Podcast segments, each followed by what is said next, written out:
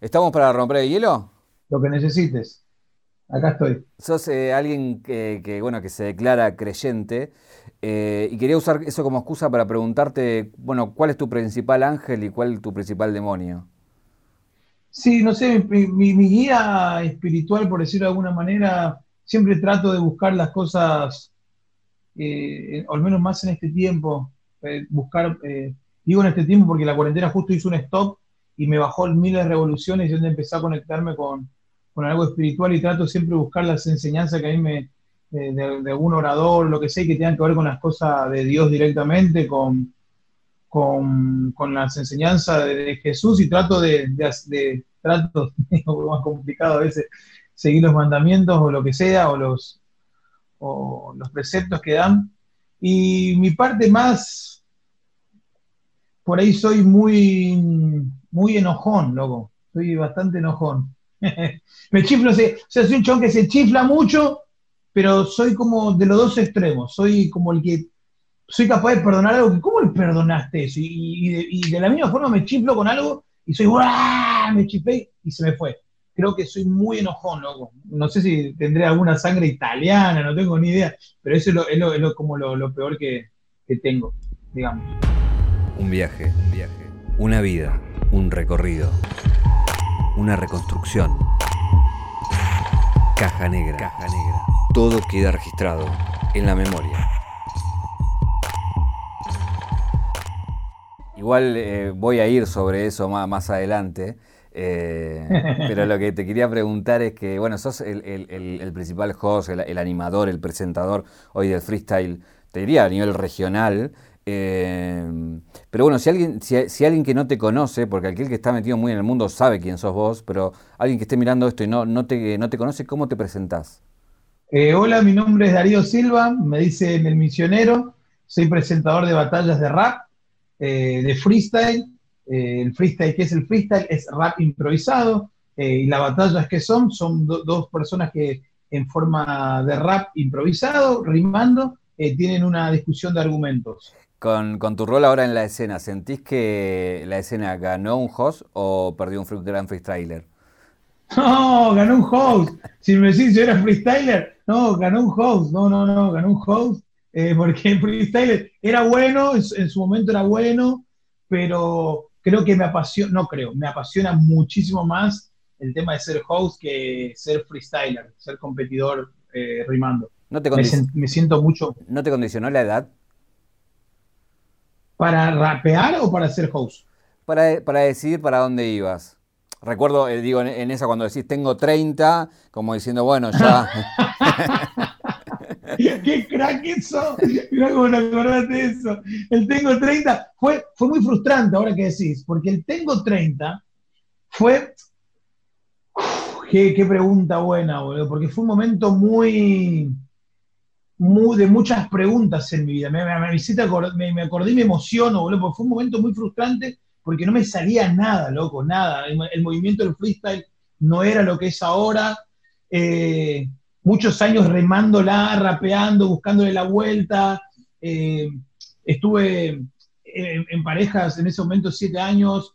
Eh, la novia que yo tenía en ese momento dijo, no, o hacemos algo, o acá no sirve. Yo o te, pones a laburar de otra cosa, digo, yo no voy a laburar otra cosa, se fue con, otra, con, otro, hizo su vida. Eh, a partir de ahí también en mi familia no, eh, no estaban las cosas muy bien, y el tener 30 y de golpe te sentís así como que estás en la nada, loco, decís, no, no, no, lo la, supuesta donde tenés que armarte una familia, tenés que tener una carrera, eh, no tenés nada, no te sale nada, no tenés nada, supuestamente, y el Tengo 30 fue muy pesado para mí, por eso me acuerdo si tenés 30 y me regala a veces tenés 30, no, no, no, pasa nada.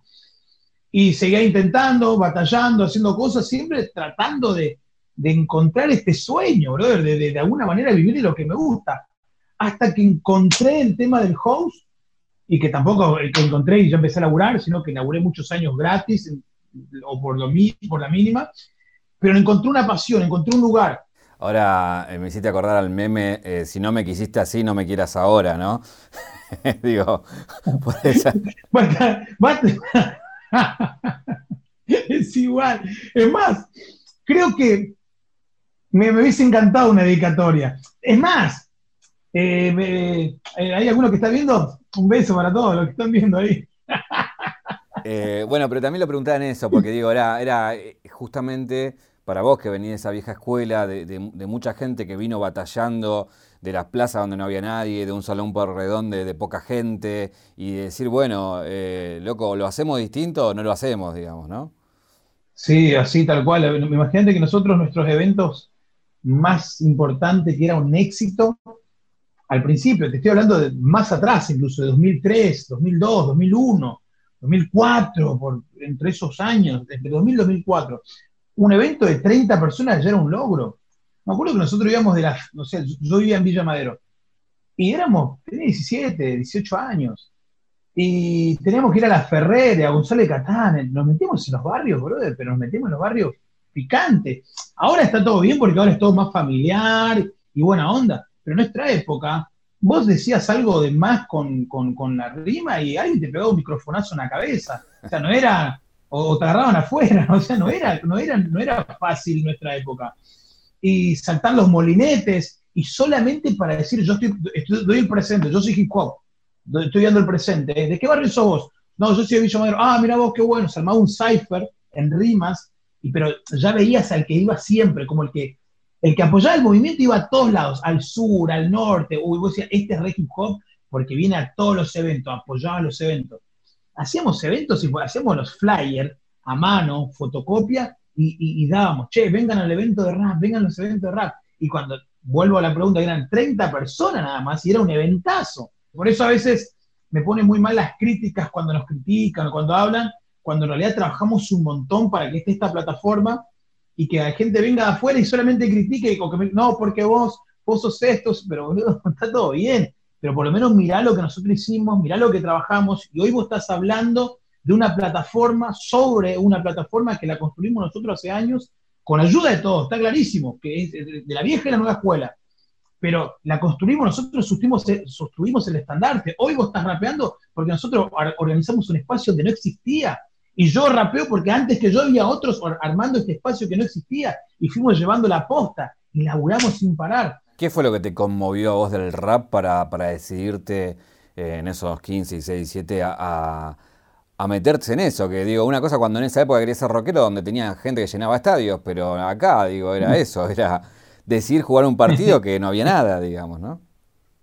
es re loco, porque mira, a mí, a mí ya me gustaba el rap desde chico, cuando creo que la primera que escuché rap fue con, y seguramente te acordás cuando mi abuela, el rap de mi abuela, era en el, 90 en, no, no, en el 92, 91, 90, por ahí era. Hoy lo podemos decir sin culpa que era una mierda, ¿no? Digo.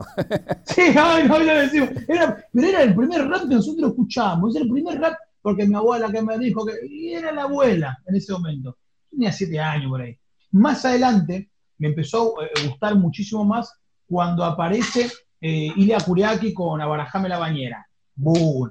En eso viene Tiro de Gracia, estaba eh, Control Machete, ¿comprendes? Méndez. Anterior a todo eso, creo que en el 90 y, también 95 por ahí, salió la película de Cool Ice Ice, de Vanilla Ice, Vanilla Ice, Ice Baby, now, go. Y ahí nos empieza a gustar lo que es.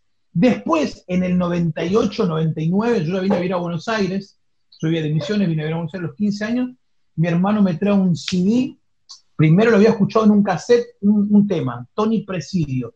Mi primo me dice, escuchate este tema de Tony Presidio. En Misiones, oh, qué bueno que está. En el 98 voy a Buenos Aires, mi hijo se separan, 99, mi hermano como, como un año mayor, pero era como ese papá que se quedó eh, como él haciéndose cargo. Me trajo, mirá, para que no te, no me lo dijo, pero es como, para que no estés triste, mirá, te, compré este CD. Aquel que había muerto de Vicosí. Cuando escucho ese disco, boom, me explotó la cabeza. Y dije, es esto lo que quiero hacer, es esto lo que me identifica, es esto lo que dice, lo que habla, con qué agresividad y al mismo tiempo con cuánta sanidad eh, tiene, qué es lo que está expresando, cómo habla del barrio, cómo habla de la gente, cómo habla de lo que, de lo que vive, su testimonio, y me voló la cabeza. Y ahí me empecé a meter lo que es en, el, rap más, y me di cuenta que era una cultura, no era solamente un chabón que rapeaba. También es como que te, mezcla los dos mundos, ¿no? De, por un lado el rap que ya te gustaba y también Vico sí que viene del palo más cristiano, digamos, eh, que digo, te unía a dos mundos, ¿no? Tuyos. Claro, no, no, y aparte es, así porque me gustaba el rap, pero no, me, no, no, hice nunca un clic por el rap, porque me gustaba, pero no me identificaba el comprendes, Méndez, fumapor, esas cosas. Yo a mí no me identificaba porque no vivía eso yo. No, no era el rap que yo vivía. Entonces me gustaba la agresividad, eso el tema de la calle, pero yo era un pibe que venía a misiones, brother. O sea, yo me, iba a la ventana y tenía un caballo comiendo pasto. O sea, no, no podía hablar de comprendes Méndez, de, control y que se estén dando piña los pandilleros, porque yo no la vivía. O fumaporro, o barajame la bañera. Yo no la vivía. No, no, no vivía eso. Cuando aparece Vico, era lo más, más creía en Dios, pero tenía una, una, realidad muy, en aquel que había muerto, nombra dos o tres veces a Dios, pero te nombra de la calle, te habla de la, de la profundidad del corazón, rap, consciente que, que, te habla del espíritu. Y yo ahí me sentí identificado, porque quizás no vivía la violencia, que pero sí me, me sentí identificado como él transmitía la parte eh, que todo el mundo tenemos, sea rico, pobre, blanco, negro, la parte espiritual que todos tenemos. Todos reímos, todos lloramos, todos nos, desilusionamos, caemos, nos levantamos, todos, rico, pobre, el, cualquiera que supuestamente un rico no, tiene, tiene la vida solucionada, llora también. El pobre ríe, igual que el rico, todos tenemos algo espiritual. Entonces, desde ese lugar es como que me, me gustó. Cuando, cuando hablas de, misiones, yo veía por la ventana un caballo que pastaba. Contame cómo era tu vida en misiones. Sí, yo vivía en Posadas Misiones. Eh, siempre digo, mi vereda era de tierra, mi casa de madera, mi techo de chapa, eh, papá, mamá, mi hermano, en cancha, enfrente de, casa teníamos una cancha, una canchita de once, el potrero, el famoso potrero, que era, salíamos a jugar ahí, a la pelota. Los mejores partidos era cuando llovía porque se juntaba barro y los pibes nos tiramos, nos llenamos de barro. Y era el único lugar que mamá se ponía enfrente y Darío. Y todo el mundo ya sabía que un grito y ya estaba sentado otra vez a estudiar, a hacer lo que sea. La mitad de mis papás son, de, parte de papá, somos descendientes brasileros, de, estamos ahí nomás, pero de los brasileros que vienen de esclavos de Portugal, porque eran negros, vos medio blanco así, porque mi papá es negro, no, no negro, negro, es muy morocho. Mi tatarabuelo es negro, negro, negro. Y por otro lado tengo mi mamá que es blanca, familia Araujo, eh, del interior, bien del interior de Puerto León, nos criamos ahí con el reviro, eh, con la juntada de, de, los, de, los, primos, que éramos como 50. ¿Tu viejo qué tipo de pastor era? ¿Era de esos enérgicos sacados, de eso que te conmovía? te voy a, voy a simplificar esto en un ejemplo. Mi viejo cuando yo era chico me llevaba a jugar a la pelota. Y era, yo era marcador de punta, derecho, cuatro, y antes de entrar a la cancha siempre me mataba los, botines y hablaba. Y me ponía y me decía, vos sos un tigre. acá vos no hay ninguna manteca, acá nadie te va a pasar. Así que firme, ¿eh? firme me decía. Y cuando, cuando íbamos a jugar la pelota, ponía, venía un delantero y me pasaba, me decía, dale, levantate, seguilo, seguilo, seguilo, seguilo. Y yo me iba como loco, ¿no? ¿no? Y y lo terminaba hasta haciendo, no sé, un faulo, lo que sea, pero siempre ponía ganas. Mi viejo era ese tipo de, predicador. Era un tipo que te hablaba y te decía, dale, vamos, no te vas a, acá no vas a, no vas a aflojar, ¿eh? vas a morder los dientes así y vas a avanzar igual, como sea. Siempre decís que, tomaste, que tomaste mucho de él a la hora de, del host y a la hora de, presentar y de llevar adelante una ceremonia, ¿no? Básicamente, que también es una ceremonia es que es una ceremonia. ¿En qué momentos te reconoces en él? Que cuando tirás alguna palabra, alguna forma, algún... Creo que en el momento donde el, ruido no es de él, pero es muy energético. O sea, la palabra ruido no es de él, pero es como muy de Cuando mi papá decía esas cosas así, me, me, emocionaba cuando tiraba una prédica o tiraba un gloria a Dios, poner o algo así, era como por ese lado o cuando tiraba una palabra de, que estaba bueno como transmitir a la, gente que estaba ahí, que tiraba una y te dejaba flasheando, Entonces, son esas cosas que fui agarrando mi papá, la puesta en escena, cómo agarraba el micrófono, eh, la manera de caminar que tenían en el escenario, pero la base fundamental es esa, los gritos, la, euforia y el poder transmitir algo copado, lo, aprendí de ahí de mi viejo. ¿Te vio? Nadie me preguntó eso, está bueno. ¿Te vio? Sí, me vio mi papá, sí, me vio, me vio. Y mi papá me vio y sí, olvídate, él era orgulloso, no, ese es mi hijo. bueno, me imagino que, tu vieja también, no hablas mucho de tu vieja, pero también he visto que tu vieja es una, una mina que, no sé, que la he visto ayudar en la calle, digo, que, le pone el lomo a la gente que le hace falta, ¿no? Mi papá a mí me, y, no, no voy a tomar culpa, mi papá cuando se fue de casa se fue, hizo lo que hizo y está todo bien, pero el ejemplo de la resistencia fuerte del carácter tengo la voz de mi viejo diciendo, dale, vos un tigre, no te rindas. Pero en ejemplos es mi vieja, loco. Mi vieja nunca se rindió con nosotros. Siempre fue la mamá pollo que ponía los pollitos. Y no solamente a mí, sino también iba a los barrios a colaborar con los que más necesitan. De hecho, todavía lo hace. Y siempre de un lado re espiritual y es alguien que no, no quiere, no, o sea, lo hace porque ella siente que es un mandato que siente que es de parte de Dios y no recibe nada a cambio de nada, ella va porque el que necesita va. Eh, es, mi, vieja, boludo, sabes que llegás a casa, mamá siempre va a estar, siempre, para quien sea, va a estar siempre, siempre, siempre, loco. Una grande. Mi vieja la uno. Recién hablabas de, que, el ruido no es de tu viejo, pero en parte sí. Si bien lo, contaste alguna vez de, cómo nace, eh, ¿Cuáles son las palabras que, ya son tuyas, que identificaste y, cuándo entendiste que eso tenía un valor? Eh, fue loco.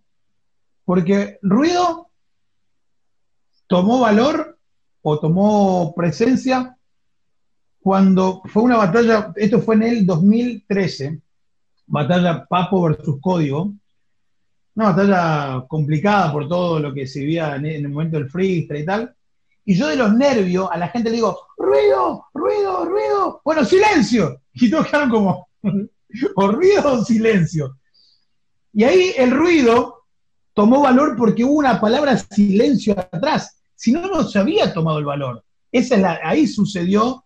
Y ahí todos me cargaban, ruido, silencio, ruido, silencio. Entonces decía, ruido, y ahí empecé a jugar con eso que fue 2013 en la primera batalla de gallos en la nacional, y como después la internacional se hizo como cuatro meses después, durante cuatro meses me hicieron memes, riéndose de eso, de che, ruido, silencio, ruido, silencio, eh, gritar ruido. Y ahí tomó valor eso. ah, bueno, está bueno jugar con ruido y silencio. Ahora sí traigo la, respuesta del inicio. Que, tiene que ver con el enojo, ¿no? Eh, esta cosa, ¿sentís que, que, todo esto te hizo pasarte de rosca? no sé, del evento de Chile, o tu último año fue como muchas polémicas, ¿no? Sí, sí, fue mucha polémica y hay cosas también que suceden, hay polémicas, hay polémicas que son polémicas y hay polémicas que no son polémicas que le hicieron polémicas. Mi punto de vista. Por ejemplo, no sé, yo tengo siempre ese tema con, no, porque a Balleste le dijiste que no se meta con vos. Bueno, Balleste, primero principal, cuando Balleste me hace, este, se me hace el enfrentamiento, me critica a mí, digo, pará, yo no compito, competí con ellos, yo no. ¿Pero por qué marco ese, stop? Porque al poner límites, porque si, si un competidor me, critica, mi pensamiento era, si un competidor me, me ataca, después otro, después otro, y así todo el mundo atacándome, el momento que yo tenga que poner autoridad en el público, que tenés 5.000 personas manejando, perdés cierta autoridad porque a veces el público no, no sabe diferenciar lo que, lo que es de batalla o lo que está pasando de verdad. Y en ese, en ese contexto, cuando sos la autoridad de la casa, por decirlo de manera, porque sos el único que controla, porque los competidores no controlan, el que controla es el conductor del evento, entonces perdés autoridad. Entonces era una forma de decir, bueno, pará, yo acá no compito. ¿Escucharon todos? Bueno, conmigo no. Listo. Y ahí se lo no, porque Balleste, dice, bueno, pará, después hablé con Balleste, le dije, mira, loco, las cosas son así, así, así, así. No es, conmigo no, porque no me puedo defender. No puedo hablar, no puedo decir nada. Agarrate con el que tenés que agarrarte, boludo. A mí conmigo servime. Si a vos te sirve para un punchline, usar para, usarme a mí, y vos decís, el misionero hace paso del robot, y yo te hago un paso de robot, boludo, y te bailo, y seamos compinches, pero no me, no me, porque me sacás autoridad a la hora después que si el público se pone mal, no tengo autoridad. Ese es uno. Después lo otro, que pasó con, el otro, el otro, la otra polémica que pasó con Walls, el pibe de España. El pibe de España, lo que sucede con esto fue que eh, en nuestra época, nosotros venimos de una época donde hablaba de más y te pegaban un microfonazo en la cabeza, venimos de esa época. Alguien decía algo de más y te pegaban un microfonazo, bro. o sea, no, no nos cabía una, era corta. Y si alguien te nombraba de un escenario, era porque estaba todo mal y vos de tu, a tu manera lo tenías que responder. Nos criamos con esa escuela. Es, no deja de ser un hip hop de la calle, no deja de ser esto de, tener ese barro, esa, esa mugre. Para mí siempre fue así. Imagínate que un pibito de España que arranca hace nada, tres años, yo vengo hace 20, que de golpe allá de España me boconé, me tire dos o tres veces. Cuando estaba acá y aproveché, mirá, yo tengo una cosa, está mal, no digo que esté bien, no digo que esté bien, entro en contexto y no está bien. Ese día yo enroscado con otra cosa porque me pasaron cosas ese día, no estaba bien. Y me ve el pibito y me, me crucé, me crucé, voy y lo agarro con micrófono. dije, no, después me di cuenta de lo que hice y dije, no, qué bajón. Y ese, después hablé con él y le dije, mirá, vos no tenés la culpa de que yo esté en ese día mal, pero te cuento lo que pasa. No me cabió la que me hiciste de estar tirándome de allá de España de tres veces nombrándome, no me gustó, no era lugar para hacértelo, está claro, te pido perdón, no está bueno, pero tengo esa pequeña excusa de decir, no sé si excusa de decir, puta, en nuestra época hubieses cobrado, loco. y ahora es todo más suave y está bien, tiene que ser así. Pero nada, sucedió eso. Y después lo último, la última, la última, la última, yo en esa competencia que lo hubo este un quilombo grande, no, no quiero nombrar, no quiero dar nombre, nada, lo último en el God Level, yo ya no quería estar en el evento. O sea, no quería estar, digo, basta, estoy cansado, estoy saturado, tengo la cabeza explotada, tengo un montón de cosas que solucionar en mi vida. Eh, y los productores me dijeron, loco, dale, venite, por favor, bro, estoy quemado. Bueno, está bien, hablo con mi esposa, le digo, me dice, mira, no la vas a dejar tirado ahora, que ellos siempre te llaman. Bueno, dale. Eh, ¿Sabe qué? Eh, a este pibe, brother, que venga y me secunde, que esté conmigo, que esté conmigo acá, eh, y así lo hago más o menos el trabajo. Aparte, lo hago crecer, que el pibe es piola, loco, lo, tengo ahí conmigo. Y, no lo hago crecer, pero sí que, que tenga el aval mío, brother, que está conmigo acá. Yo soy una persona que si no trabajas conmigo, yo tengo una velocidad muy rápida en vivo. Mi equipo laburo sabe cómo soy. De hecho, siempre cuando agarramos y trabajamos, muchachos, lo que pasa en vivo queda ahí, listo. Después nos abrazamos, nos besamos. Ahora, si yo sigo con la misma moto y lo acabo a pegar todo el mundo, eh, es un quilombo. Pero en el momento del vivo, dale. Lo, tomo como un partido de fútbol. ¿Y por qué entro en este contexto? Porque estamos en medio de una batalla de freestyle.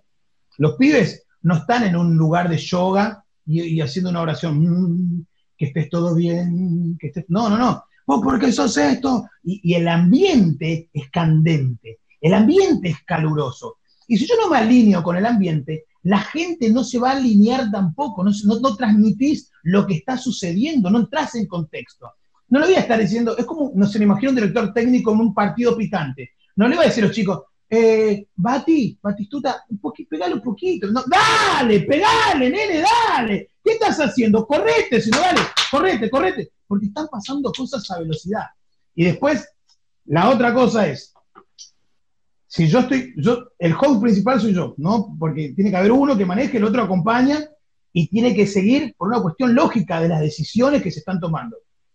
Si se desmaya alguien, yo veo que alguien está desmayado ahí, y todavía nadie lo vino a buscar, es el que tiene que dirigir, el que arranca o no, el que maneja los tiempos de escenario, soy yo, porque estoy viendo. No puede cualquiera venir a decir, che, arrancamos. No, no, pará, paren, no, no, no, paren.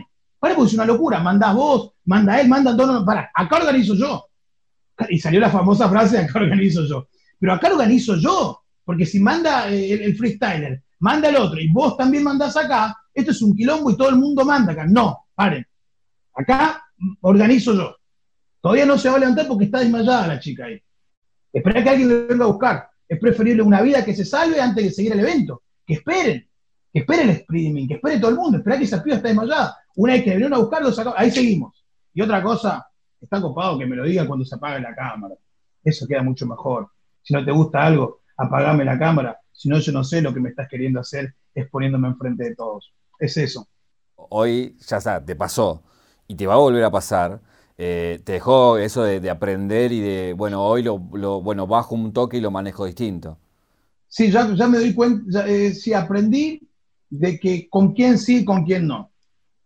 Eh, hay gente que, que, que me pasó con BKS la última vez que estuvimos en el evento, fuimos los estuvimos en dupla. Y la muy igual. El chavo me dijo, no, pará, acá, bueno, dale, boludo, acá está vos. Bueno, y en una parte digo, no, pará, ve, capaz que te está mandando cualquiera acá, correte. Y, y, sí, boludo, y, después te veo y nos abrazamos, nos, nos dimos, nos abrazamos, boludo, salió bien, salió, ocho horas estuvimos, boludo, ocho horas, la hicimos, la sacamos. Hay una polémica también que tiene que ver con el tema de, las rimas, ¿no? Eh, ¿Vos pensás que las rimas que tienen contenido eh, machista, homofóbico eh, y demás, ¿tienen, tienen que seguir teniendo valor o no porque tienen ese contenido? Mirá, primero principal voy a, voy a, hay un montón de y esto voy a hacer dos cosas. La primera parte hay un montón de gente que opina y no sabe nada y genera opinión. Lo vi a ciertos pibes hablando, no, porque hablando mal de Tink, hablando mal de un montón de cosas, y opina sin saber de un montón de cosas del trasfondo de esto, que solamente entienden o creen que saben porque saben de freestyle nada más, cuando siendo que el freestyle viene de, un trasfondo mucho más importante que es el hip hop, como parte de movimiento y de, de valores como tal. Entonces, si nosotros nos ponemos a pensar, en la época cuando nosotros rapeábamos, se utilizaba mucho del te meto por detrás, te, te rompo esto, te hago. Y, y, ya para nosotros mismos, en esa época, no está bueno, loco. ¿Por qué? Porque una vez escuchamos los payadores versus raperos y escuchamos lo que eran los payadores. ¿Qué nivel de léxico? ¿Qué idea? ¿Qué creatividad? Claro, estamos hablando de los payadores que tienen 100 años más de cultura en el arte improvisado. Entonces eso se va trasladando de generación en generación y su léxico y su forma de, dar su mensaje a través de, las rimas improvisadas son impactantes. Ahora bien, volviendo al tema de, de, las, rimas homofóbicas y tal, desde arranque, desde el primer arranque, desde el primer arranque, desde la base principal del hip hop, ya arrancamos desde ahí, jamás, jamás puedes hablar de, de negro de mierda a nadie porque viene de un movimiento que justamente para defenderse de eso, viene, arranca desde ahí, de los latinos, de los negros de, Estados Unidos, los afroamericanos que estaban ahí, contra el racismo que estaban eh, sufriendo. Entonces la gente que entendemos el hip hop, esas rimas en batallas no van, no funcionan. Te vas a Estados Unidos, te vas a Brasil, ahí le decís negro, y te pegan un bombazo si sos blanco, ni te van a esperar que rapee, te van a pegar y te van a bajar todos los dientes. Porque esto no deja de ser calle tampoco. Ahora, no es lo mismo que si yo te voy a hablar de negro, y si voy a hablar de negro a alguien, tengo que tener la altura y tener la gracia y hasta incluso que el chabón de enfrente se ría de lo que le estoy diciendo. Si tienes un gordo enfrente, ¿qué le vas a decir? Y que sos gordo, eh, chocolate por la noticia, hasta es obvio, hasta ya se pierde gracia. Ahora, si le decís un chiste lindo de gordo y el gordo se ríe, y hasta yo te aplaudo, boludo, porque fuiste creativo, no fuiste ofensivo, sino encontraste la creatividad, el ingenio, que estuvo bueno, boludo, estuvo bueno. Así, llévalo a todos, a todos los, a todos los aspectos. Por ejemplo, lo de Tink contra Dan. ¿Por qué votamos a, Tink y no a Dan? Porque Dan se le puso a insultar vos, negra de mierda, que vos... No, pará, boludo, hay un contexto. Seguimos siendo hip hop, loco. Otra cosa diferente, y volviendo a este tema de dónde explotó todo, otra cosa es que me quieras imponer una ideología. Que el evento tenga una ideología, no sé, eh, pro vida o pro aborto, porque justo pasó con lo de dos o lo que sea. Una cosa es imponerme los jurados que empiece una forma y por qué no, porque vos estás en contra del aborto, te voto al que tiene aborto. Eso ya es malo, eso, eso sí es malo, imponerte una ideología que, que, es, que es más, más eh, más discutible, es que cada uno tiene una creencia, yo mis creencias no creo en una cosa, otro en su creencia cree en otra, y es como, es distinto que decir, loco, eh, está mal los, nazis que matan judíos, está mal, está mal, los es otra cosa, ¿me explico lo que voy? Sí, pero ¿cómo, cómo zanjas esa diferencia? ponele, me imagino que vos por ahí tenés una postura por ahí más antiaborto y después tenés gente que está a favor del aborto. ¿Y cómo, cómo haces a nivel, a nivel jurado para que eso no termine teniendo peso a la hora de una decisión? Yo personalmente, yo esos temas los, los saco de lado, los corro. O sea, cuando yo veo que es un tema que es complicado, que es polémico y están hablando de algo, corro y me voy a lo técnico. Me voy a lo técnico, a ver qué, cómo rapea. O, o que los dos presenten un argumento y que el de este argumento sea muy bueno que le haya dejado en evidencia esta. Ahora, si yo tiro rimas populistas, que todo el mundo dice, eh, porque el aborto legal, seguro y gratuito, y todos explotan por eso, o al revés. A ver, eh, justo el tema de, y esto no va a hate ni para Roma ni para 12, pongo un contexto. Si Roma hubiese competido con 12 en la iglesia, hubiese pasado lo mismo, pero al revés. O sea, si, si Doser le decía eso, la gente iba a gritar por Doser y no le iba a querer a Roma. Entonces, a eso es lo que voy, de no inclinarse por ninguna ideología, que cuando sucede eso, correrse esos pensamientos, ir a lo técnico. ¿Quién es para vos el mejor de la escena hoy? Escena local. Bueno, Truenito es uno que, yo hace rato lo venía siguiendo, que es muy rapero el estilo, el flow, la forma de rapear.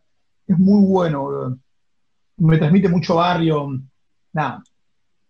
Otro que me gusta un montón es Papo. Papo es un... Ese pibe, si, llega a encontrar la vuelta, podría de, de, las últimas instancias, sería campeón porque es muy bueno Papo compitiendo. En Argentina es, tiene un personaje único, se planta arriba del escenario de una forma espectacular, tiene rimas difíciles para... Es muy bueno. Y otro que es muy bueno, Stuart. Stuart es un chabón que te saca, te salta unas frases, si mira lo que te dijo. Yo, eh, cuando dice, dieron una vez, eh, yo fui el que le di valor y, le, di, le di vida y valor a esta liga.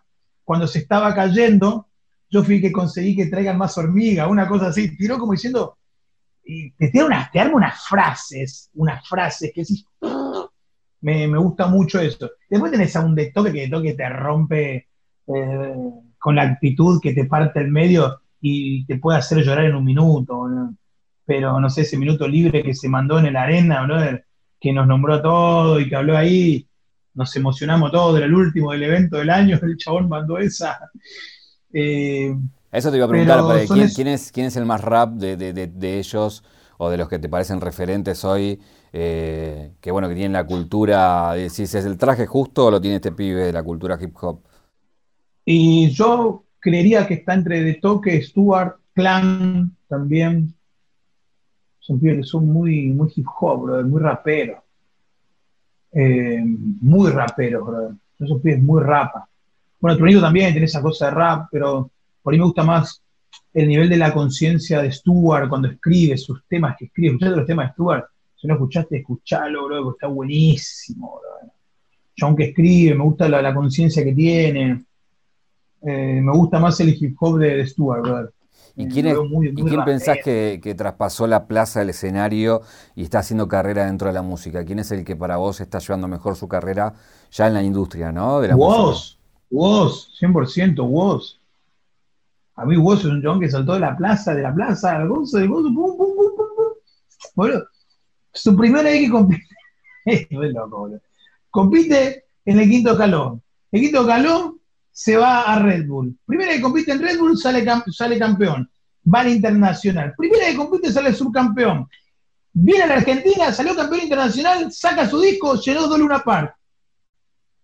Olvídate.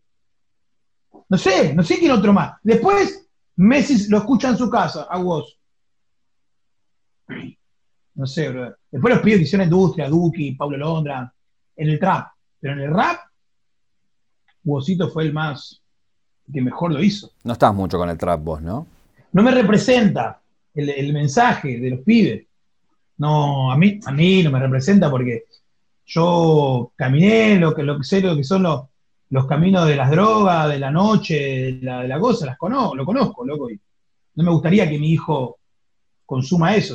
No, tengo, no tengo hijo, pero, pero si tengo hijo, sobrino, mi sobrino no quiero que escuche. Eh, la hija de mi esposa, no quiero que, que, eso fluya en su cabeza. Un ratito para jugar, janguear dos segundos. Pero que se sienten y que se formen como estilo de vida, eso a mí personalmente, yo, a mí no me representa. No lo juzgo, es su estilo de vida y me parece espectacular, pero yo no, porque yo, la pasé feo en esos momentos, entonces no, no, no, no está bueno, para mí. ¿Sentís que eso se puede llevar a algunos pibes puestos, digamos? En, nuestra época, por ejemplo, el hip hop era que el, que tiene el micrófono tiene una responsabilidad, loco. Era como, el que tiene el micrófono tiene una responsabilidad. El micrófono no es, no es, eh, no, es que estás haciendo, sin menospreciar ningún trabajo, ¿no? Estás hablando de un micrófono, estás comunicando, sé el micrófono que tengas, tenés una responsabilidad. Eso es lo que nosotros nos enseñaron con el hip hop, es lo que aprendí, al menos en la escuela que aprendí yo.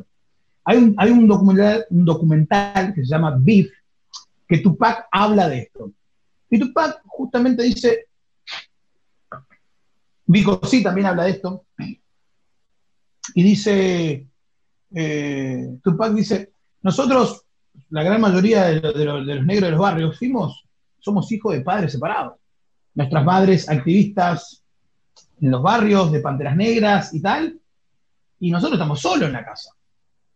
Las madres se van a trabajar, los padres ausentes, y en ese momento donde querés encontrar tu rumbo, querés, ¿a quién mirás, brother? ¿A quién quieres cuando sos, estoy hablando del hombre varón, ¿no? en general, pues no me quiero meter en otras cosas, porque me quiero hablar de lo que soy yo como... Y digo, y él decía, y, querés seguir a un, hombre, querés seguir, tener una imagen, él hablaba como imagen paternal, estaba hablando justamente de eso, y decía, ¿y a quién sigo, loco? qué clase de hombre puedo ser?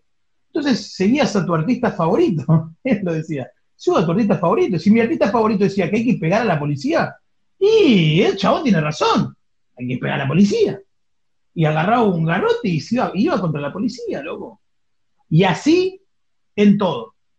Después, eh, digo, sí, es un tema. Y cuando vayan creciendo, rebeldes y atrevidos, preguntarán sus padres por qué sus hijos están perdidos. Por eso la palabra tiene poder, la palabra tiene autoridad, según quien la toma. Tenemos gente que genera opinión. ¿Quiénes son los que generan opiniones en las redes sociales? ¿Quiénes tuercen la balanza para un lado o para el otro? ¿Quién está educando?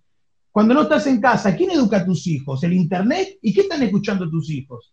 No sé, digo, a eso me refiero. igual, igual, entiendo, entiendo del lugar que decís, de la bajada de línea que ellos hacen y profesan, pero también mi pregunta iba más, si a vos no te daba temor, la pregunta bien es si no te da temor que ese juego que están jugando no, se lleve puesto a alguno de esos pibes, digo, de, jugar ese rol que... Ah, a los pibes. Sí.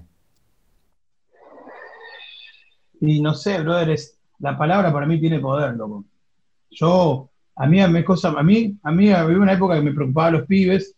Hay, hay gente que se, se, se, y se, come el personaje. Y es más fácil comerse el personaje negativo. No digo que pase con los pibes, ¿eh? pero suele suceder. De hecho, vimos grandes artistas del rock. No, no, no, hablemos de los pibes, hablemos de los grandes artistas del rock. Jimi Hendrix, eh, el cantante de Doors, un montón, puedes ver un montón. El mismo Cancerbero. Cancerbero terminó la muerte trágica según el disco que sacó. Es una locura cómo murió Cancerbero. Digo, es un ejemplo así extremo para, digo, hablar del contexto que estamos hablando. Sí, puede pasar. Sí, me sucede que lo miro a los pibes locos. Pero cada uno elige, brother, lo que quiere hacer y está en, su juego. ¿Está en tu cabeza ya el, paso siguiente, digo, de, que tu carrera como presentador tenga un fin y hacer otra cosa? ¿O todavía lo ves lejano? Sí. Yo soy un chabón que necesita nuevos retos. Necesito retos, retos nuevos, nuevos desafíos. Y si, por ejemplo, no sé, si hablamos de carrera de host, es como, no sé, como asesino. Asesino ganó todo lo que podía ganar. Todo lo que existe para ganar, lo ganó. Todo. Yo todos los eventos que pude eh, elegir, los más grandes, yo los dirigía a todos. ¿Qué hay después? Necesito buscar algo más, porque si no me quedo como, ¿qué onda? Ya hice esto. Si no, empezás a caer. Porque ya estás, por más que te guste, no hay algo que te incentive, uh, men, es algo nuevo, vamos por... Sí, y, pienso en algo más, pienso en algo más grande, o no sé si más grande o diferente, y trazar un camino otro, algo que me genere esa sensación de adrenalina, que vamos por algo nuevo, loco. vamos a conquistar un nuevo. Tenemos esto, está buenísimo, vamos por algo más, algo nuevo, dale, dale, esto ya lo hicimos. Me, puse en la cabeza decir, yo cuando arranqué host dije, me voy a convertir en el host con más prestigio de habla hispana. ¿Lo logramos? Sí, lo logramos, Vision, listo. Vamos, ¿lo, lo mantenemos esto? O, mirá, y esto te voy a para redondear. Me pasaron dos cosas con esa pregunta. Una fue cuando me fui a Las Vegas a ver lo de Canelo y Jacobs.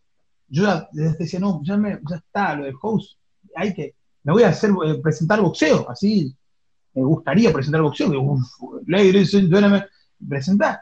Y ahí dije, no, tenemos que tratar de que el freestyle llegue a lo que es el boxeo. Y ahí tiene otro sabor, porque genera otra cosa. Entonces me pasa por ese lado. O la otra que me, encanta la idea, yo digo siempre, me gustaría hacer como tener un programa de, televisión, por decirlo de alguna manera, no sé qué plataforma, digo televisión porque es lo más clásico, pero ser como el Tinelli del freestyle. Pero no como el Tinelli de. Ser, en el sentido de que en una época, cuando ibas a Showmatch, salías ahí y tenías trabajo por, por donde sea. ¿Dónde ibas? Estabas 15 días en ese programa, 10 días, 2 días, que tuviste ¡pum! Y después laburabas en todos lados. Lo mismo me gustaría poder armar una plataforma que vengan los pibes a mostrar su talento, pibes de los barrios, de, como pasó con Zaina, con Gueto, eh, con pibes que vienen rápido, que acá, y darles impulso y que trabajen. Me gustaría eso, Eso es como la otra parte que tengo más o menos parecido a lo de House. Ahí no, que nos quedó colgado, eh, hablaste de asesino, digo, de cuál para vos de afuera era el más grande, ¿no? Asesino. Para mí asesino, asesino y chuti, loco. Indudablemente, Para quien no te conoce, como le pasó a Güero, por ejemplo, no te conocía y vio algo y dijo, ¿quién es este? Digo, para ayudar a, aquel que por ahí es de, digo, con esta nota te está conociendo y va a ingresar a un mundo que no va a poder creer cuando ingrese, pues diciendo, todos estos millones, ¿dónde estaban? Y yo no los vi, que te debe pasar a vos con otras cosas, ¿viste? Cuando decís, ¿esto dónde estaba? Los gamers, los gamers. Los gamers me impresionan los millones de gente que hay, bro. Eh, a lo que voy es, si tenés que agarrar como a un abuelo y ayudarlo y decirle, che, mira, esta fue eh, mi presentación más épica y esto fue la que quiero olvidar. ¿Cuál tengo que ir a buscar? Como el cielo y el infierno de tu escenario. el infierno ya lo sabes, no, ni me lo hagas nombrar el infierno. El infierno ya lo sabés, ese no lo quiero ni recordar más, quiero que se levanten y en las redes, no lo quiero ni ver más, no, ni, por favor le pido a Dios que nunca entren ahí, no, no entren. Es más, ni lo voy a nombrar para que no se note. El que sabe, sabe, listo, ni lo voy a nombrar. Y el más épico fue el primer, la primera internacional para mí, La primera internacional del 2013 fue la primera vez que, que con la batalla de Toque Estigma se queda cada uno en su lugar, que casi se arma en el bando. Creo que fue la presentación más. Después los otros estuvieron buenísimas, geniales. Hubieron otras que fueron impresionantes, que con más eh, producción, con muchas más cosas alrededor, pero significativas para mí es la del 2003 internacional. Fue ahí donde abrí la brecha para empezar a trabajar en esto. Con millones de errores, un montón de cosas, pero fue la épica. Cuando, cuando viste lo de lo de lo de Agüero, ¿qué te, qué te reíste? esto de quién es el que grita? ¿Qué, me morí de la risa. No, me morí de la risa. Me morí. ¿Sabes qué parte más me morí de la risa? Porque pone pausa. Ah, yo quiero saber quién. Eh, con toda su inocencia. Ah, ¿quién es el que grita? Dice primero, ¿viste? Y sigue. Después pone pausa y dice, yo, yo quiero saber quién es el que grita. Se hace otra vez pone, sigue otra vez. Y sigue, dice el chavo, como estaba re enajenado. Y sigue, dice. Pone pausa y me ve. Ah, acá está, te encontré, dice. Cuando tira esa, me entré a reír, pero a reír, a reír, a reír. Te juro que me tenté tanto que lloraba. De hecho, al otro día, cuando estaba haciendo un vivo, cuando, porque me pareció, primero que es el Kun Agüero. A ver, no, no, no. No me está criticando uno que empezó ayer acá a hacer algo y no, es el Kun Agüero. El Kun Agüero que, bien o mal, eh, le hizo un nieto a Maradona. O sea, es el Agüero, bro. o sea, y aparte, el carisma, todo, es el Agüero. X.